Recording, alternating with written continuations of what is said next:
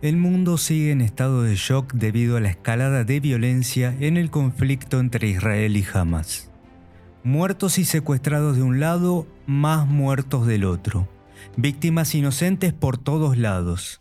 Mientras tanto, la tensión por la crisis en Medio Oriente se contagia políticamente a otras latitudes, incluida América Latina. Lo que muchos se preguntan es qué es lo que está ocurriendo en el planeta Tierra. Las instituciones que fueron creadas para garantizar la paz mundial no logran dar las respuestas necesarias. Mientras tanto, hay otra guerra, a la que parece que la sociedad global ya se ha acostumbrado y la mira con un poco más de indiferencia. Es la guerra de Rusia contra Ucrania que se encuentra en un estado de status quo absoluto. Sobre este tema vamos a hablar hoy en este episodio de Agenda Press con el periodista y especialista en relaciones internacionales Luis Rosales. Estás escuchando Agenda Press con Esteban Talpone. Saludo a Luis Rosales y le pregunto qué análisis puede hacer sobre la escalada de violencia que se produce día a día en el conflicto entre Israel y Hamas. El conflicto es bastante más complejo que Israel versus Hamas, más profundo, más, más viejo, más antiguo. Israel es la famosa y bíblica tierra prometida del pueblo judío cuando escapan de los faraones guiados por Moisés, logran abrir las aguas del Mar Rojo, cruzar y llegar después de, años eh, de, desierto, llegar a la tierra prometida, Israel. Entonces, para los judíos, para los eh, israelíes, Israel significa eso, algo muy profundo, muy antiguo, muy ancestral. Pero ahí en Jerusalén, mira que hay, bueno, hay varias colinas, siete colinas. Pareciera que en las grandes ciudades siempre hay siete colinas, ¿no? En Roma hay siete colinas, en Jerusalén hay siete colinas, en las ciudades históricas. En una de las colinas hay una roca. Mirá que hay rocas en el mundo, ¿no? Una roca, una piedra.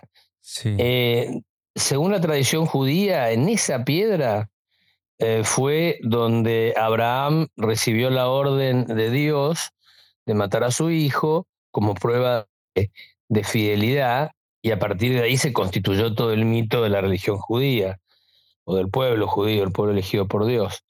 Pero desde esa misma roca, mirá que hay rocas, desde esa misma roca, según la tradición musulmana, en un caballo alado Mahoma se elevaba a los cielos, al paraíso llegaba, y en el, paraíso este, eh, Alá le entregaba el Corán para que lo difundiera entre los hombres, en la misma roca. Y es esa roca la que en Jerusalén está dominada por ese domo dorado, está en control de los musulmanes, es el tercer lugar más sagrado del Islam, eh, controlado particularmente por los ejércitos personales del rey de Marruecos y del rey de Jordania, que son los dos reyes que descienden directamente de Mahoma.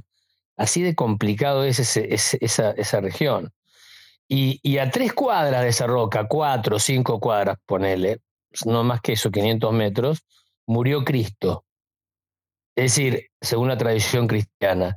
Todo eso pasa en, en un radio de 500 metros alrededor del Muro de los Lamentos, el, el, domo de la, el domo de la roca, el domo dorado de, la, mezquita israelí y la iglesia del Santo Sepulcro. Todo eso está ahí en 500 metros. Entonces es muy sensible desde el punto de vista eh, religioso, histórico, tradicional. Pero además, como si esto fuera poco, hay un problema eh, geográfico. Todo, todo se, se desarrolla en un área menor que la mitad de la provincia de Tucumán, para que tengamos una idea. O sea, así de chiquito, comparativamente con nuestras dimensiones, es todo el escenario, todo ese problema, el problema de Gaza, la ribera occidental, todo Israel, todo eso es más chico que la mitad de Tucumán. A esta, a esta dimensión histórica, bíblica, religiosa, antigua, se le suma que eh, a lo largo Mm, yo diría de los últimos 100, 150 años, empezó a haber un movimiento en el mundo judío que estaba en diáspora por toda la tierra, por todo prácticamente por todo el planeta, principalmente en Europa, América, eh, muchos en, en, Medio Oriente, en diferentes lugares del Medio Oriente, el pueblo judío que estaba en diáspora, dividido en diferentes partes, eh, con la idea de volver a juntarse en un Israel, en un, Estado de Israel. Esto se acelera cuando después de la Segunda Guerra Mundial los judíos son prácticamente exterminados de Europa por, por la abominable idea hitleriana de, extinguirlos, del holocausto, ¿no? De, la solución final. Y entonces, ¿qué hacer con los judíos que quedaban, que no podían volver a determinados lugares, que ya no quedaba casi nada? ¿Te acordás que había al final de la Segunda Guerra Mundial todo un tema de barcos repletos de judíos que, que escapaban de Europa y nadie sabía dónde, eh, dónde alojarlos? Muchos de ellos vinieron a la Argentina, muchos de ellos. Y, y entonces las Naciones Unidas decidieron que a su ancestral tierra se la dividiera en un Estado judío y en un Estado palestino. Y eso es lo que se, lo que se estableció, lo que se acordó. Ahora, no bien formado el Estado israelí, el Estado de Israel, todos sus vecinos, todos sus vecinos, árabes y musulmanes, lo, atacaron. E Israel ganó todas las guerras y fue ocupando algunos territorios.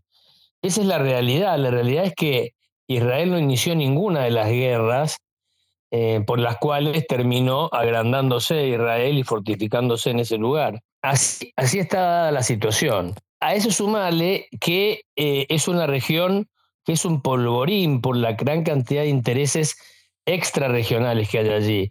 Pensá que Estados Unidos tiene grandes intereses, Europa, Turquía tiene intereses, y sobre todo em, Arabia Saudita e Irán. A ver, ¿por qué?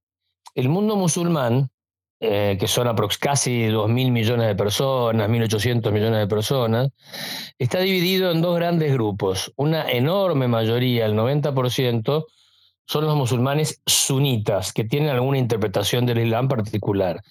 Y la minoría, el 10%, eh, son musulmanes chiitas, un tanto más ortodoxos en sus interpretaciones del Islam, del Corán.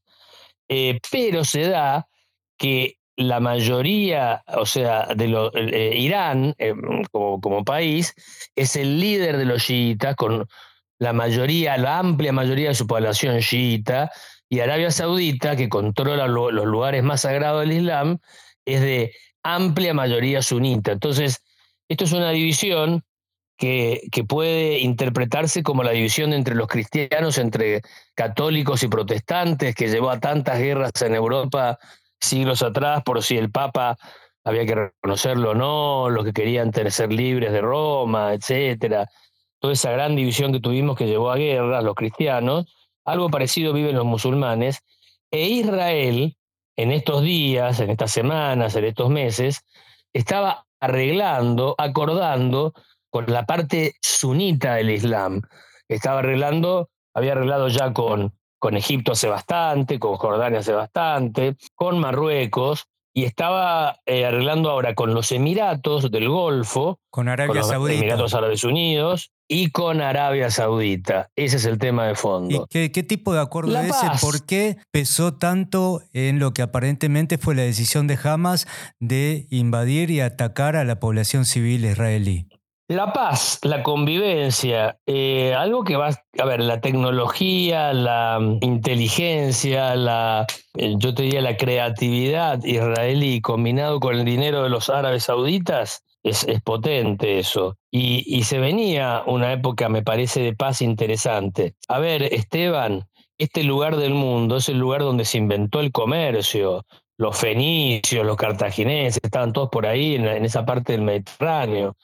Eh, son comerciantes por, además de guerreros y de odiarse por religión, son comerciantes por, por naturaleza, donde no está esta división religiosa, eh, árabes eh, y, judíos hacen este, florecientes negocios en barrios de Buenos Aires, en barrios de Estambul, en barrios de ciudades marroquíes, han, han florecido enormemente como se suponía que la paz iba a traer un, una explosión de negocios, comercio, crecimiento. Bueno, Irán, que controla como un titiritero tanto a Hamas en la franja de Gaza como a Hezbollah en la frontera norte de Israel, en el sur del Líbano, tenía que sí o sí o sí este, boicotear este, este acuerdo. Entonces te pregunto. Esto por lo menos lo, posterga. El que no quiere el acuerdo no es Hamas, sino que es Irán, lo cual hace una situación compleja. Mucho más compleja, como de segundo orden, te diría. Jamás o Hamas no quiere el acuerdo, claramente también por convicción, pero, pero quien da la orden es Irán, si no te quepa la menor duda. E Irán va camino a, a la bomba atómica, ¿no? Así que hay que prever situaciones muy complejas en el futuro, porque si algo Israel eh, no puede permitir de ninguna manera, pero en ninguna hipótesis, es que Irán finalmente acceda al poder nuclear, a la bomba atómica, porque ahí sí que se complicaría toda la situación. Así que en eso estamos y ahora estaba actualizando para hablar con vos eh, y el ejército israelí ha entrado, ha penetrado bastante en la franja de Gaza y está, según eh, los voceros del ejército israelí, desactivando, desarmando una gran cantidad de instalaciones este, militares y paramilitares terrestres y subterráneas, es decir, por mucho hay por túneles, por debajo de construcciones, escuelas, hospitales. Parece que el comando central estaba abajo del, principal hospital, cosa que estuviera siempre protegido de bombardeos. Sí, hablan de cientos de este, kilómetros de túneles en la franja de Gaza donde se esconden los dirigentes de Hamas los dirigentes, el arsenal, las tropas, es decir, está todo bajo tierra, en una forma bastante ingeniosa, ¿no? De desarrollar su, toda, su, toda su infraestructura, ¿no? Ahora estamos eh, en una situación de escalada violenta con un final evidentemente incierto, al menos por ahora, y lo que llama mucho la atención que no están sirviendo las instituciones internacionales que se crearon a efectos de estos conflictos. ¿Qué pasa, por ejemplo, con Naciones Unidas? Respondieron, sirvieron bastante bien para lo que, para el objetivo que se crearon, ¿no? Vos pensás que se crearon para evitar una tercera guerra mundial.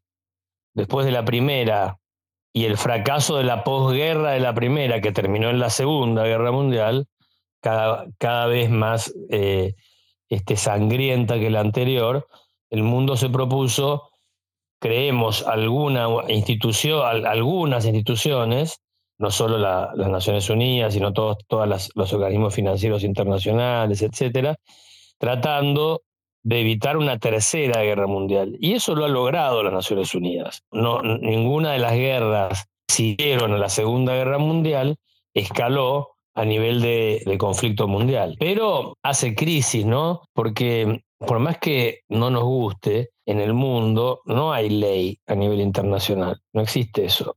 Nos, nos gusta sentirnos a veces a los humanos como seres civilizados, pero seguimos siendo unos cavernícolas que nos pegamos con el garrote y agarramos, no sé, a la mujer del vecino, de la cueva vecina de los pelos y la arrastramos hasta nuestra cueva. Eh, estoy haciendo una figura eh, exagerada, obviamente, pero seguimos siendo incivilizados a nivel internacional. No tenemos ley, es la ley del más fuerte. Y eso está plasmado en que la única forma de que más o menos podía funcionar algo, un ente de acuerdo internacional, era en la medida que se le diera poder superior a las potencias dominantes. Entonces, todas las que ganaron, las triunfantes de la Segunda Guerra Mundial, se les dio poder de veto en las Naciones Unidas. Es decir, por eso nosotros nunca podemos pasar nada con China, porque Inglaterra o el Reino Unido beta, no va a salir nada respecto. En el Consejo de Seguridad, ¿no?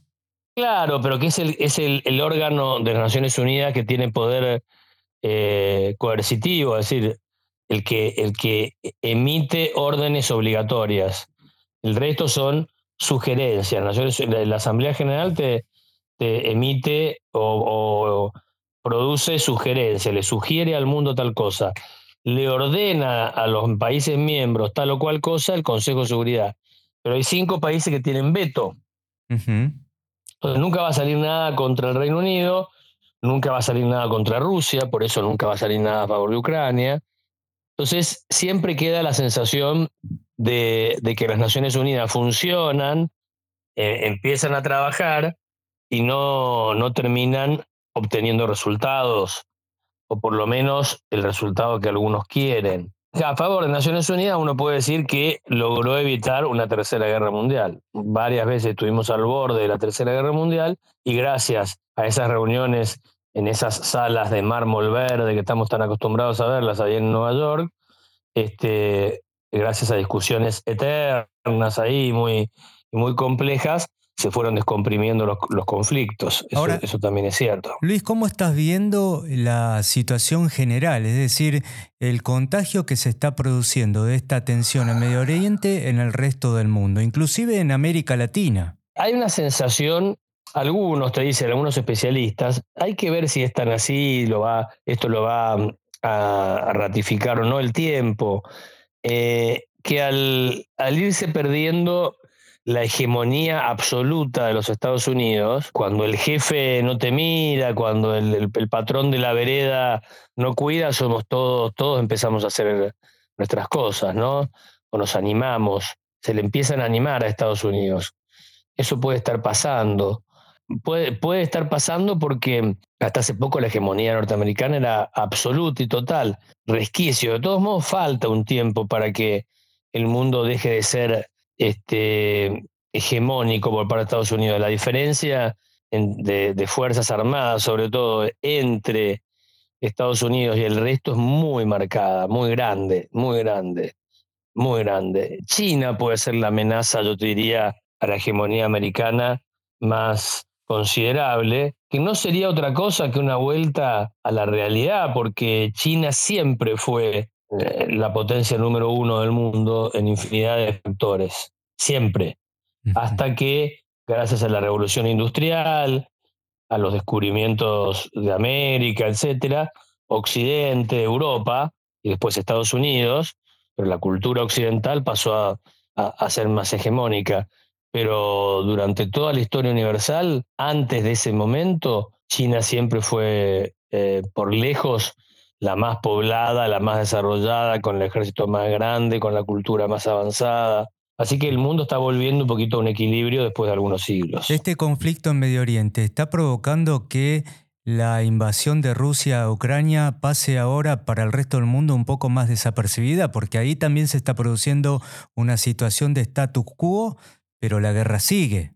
Sin duda, sin duda. Eh, la tan eh, anunciada contraofensiva ucraniana no fue tan potente. Fue en este verano que pasó ucraniano eh, o del norte, eh, existió esa contraofensiva, pero no, no expulsó a los rusos de todo el territorio como se pensaba, con todo el apoyo y, el respaldo que tenía Ucrania de, de, la NATO, de la OTAN. Y seguramente Putin debe estar agradecido a Hamas porque ha dejado de ser el centro de eh, atención en cuanto a, al, maléfico del planeta.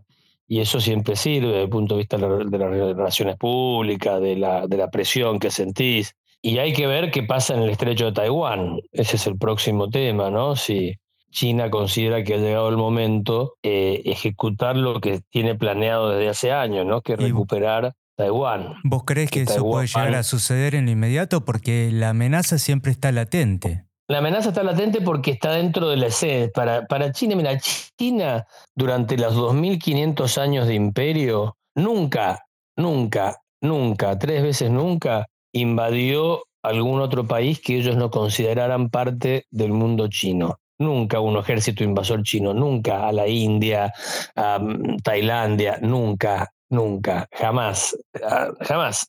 Ahora, el, el mundo de, de, lo que ellos consideran la chinitud, lo que está bajo la órbita china, es lo que actualmente se considera China, incluyendo Tibet. Por eso Tibet y el Dalai Lama no van a tener nunca independencia, porque los chinos lo consideran parte intrínseca de China. Tibet, Manchuria en el norte, y después tienen como culturas cercanas que las tienen como, tienen como cierto tutelaje los chinos, que son Japón, Corea y Vietnam. El resto no les importa, no les importa demasiado lo que sucede en Filipinas, en Indonesia. Ahora, China, que es una potencia, lo que sí tiene interés es en alimentos y energía en el resto del mundo, para poder ir haciendo entrar a, la clase media a vastos sectores que siguen siendo pobres en China. Como es todo regulado ahí, se va regulando cuántos van entrando. Pero China no es una potencia expansiva, es defensiva. Ahora, Taiwán es una provincia rebelde. Entonces, no está dentro de un concepto expansivo, está dentro de un concepto de contener algo que se le fue. No es que eh, se van a expandir sobre algo que no les pertenece. Reivindicativo. Y la historia es sencilla, es, claro, la historia es sencilla. Cuando después de la, de la invasión japonesa en la Segunda Guerra Mundial, los chinos expulsan a los japoneses, eh, empieza una guerra civil dentro de China por quién se queda con China, si los nacionalistas pro-norteamericanos con el, el, mariscal, el general Chiang Kai-shek a la cabeza, los comunistas, este, respaldados por la Unión Soviética, con Mao Zedong a la cabeza. Gana Mao, pero los nacionalistas no se rinden. Los nacionalistas se mudan de Beijing, se mudan con todo el tesoro nacional, la biblioteca, las joyas de la corona, bla, bla, bla, bla, bla, y todo el gobierno se mudan a una provincia rebelde, a una provincia del, enorme imperio chino, del enorme, no, no era imperio en ese momento, la enorme república eh, de China nacionalista que se llama Formosa, Taiwán, como vos quieras llamarlo. Era una isla, mm. es una isla. Y ahí fundan la República de China. Entonces, ellos en Taiwán reclaman ser China, siguen reclamando años después que la auténtica China son ellos. Y los comunistas obviamente ocuparon todo el resto del continente, enorme, gigante, 100 veces más que lo que tienen los nacionalistas, y dicen ser China. Por eso durante mucho tiempo eh, el gran tema era si vos reconocías a Taiwán o a China, a la China comunista, como la verdadera China. Y ahí está, queda un puñado de países, 12, 13 países que reconocen a Taiwán todavía a cambio de grandes beneficios económicos que le manda Taiwán, entre ellos Paraguay. Hace un ratito hablabas de futuro. ¿Y qué perspectivas ves para el futuro de corto plazo con esta situación? General, ¿no? eh, agregarle al guiso, viste, si le hacía falta un poco de picante, que hay elecciones en Estados Unidos, ese imperio que tanto odiamos y algunos este, alabamos, eh, que es Estados Unidos, es un imperio muy particular, un imperio muy de esta época, un imperio que cada cuatro años le duplica el, mandato a un señor o lo jubila. Y, y lo jubila y lo jubila que es de la vida del superpoderoso Bush, que atacaba países y, conquistaba y todo parecía que era el Genghis Khan. Ahora riega plantas en, una huerta en, Texas, y Obama, que parecía, y, así sigue la lista, y Reagan en su momento. Estados Unidos jubila a sus emperadores, los tiene cuatro años, ocho con, con, con toda la furia, y después lo jubila. Y, cuando jubila un emperador, cambia el sentido del imperio muchas veces. Entonces, todo lo que está haciendo Biden puede deshacerlo Trump si vuelve. Y Trump tiene serias posibilidades de volver, este, más por demérito de, de Biden que por, por mérito propio de Trump. Así que agregale ese condimento y, va a ser el 24 un año bastante poco estable, te diría, porque no, no van a haber poderes constituidos, en Europa hay mucho, mucho revuelo también, así que va a ser un año interesante para que sigamos hablando, Esteban. Bueno, Luis, muchas gracias. Muy enriquecedora tu explicación y nos volveremos a comunicar en cualquier momento para ver cómo Al contrario esta, esta serie de casos que están conmoviendo ampliamente al mundo. A contra, un gran gusto, Esteban, como siempre. Saludos. Hasta luego.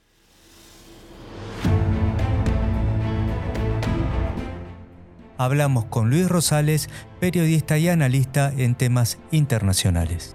Agenda Press. Conducción, Esteban Talpone. Producción, Big Tecnia, Contenidos Digitales.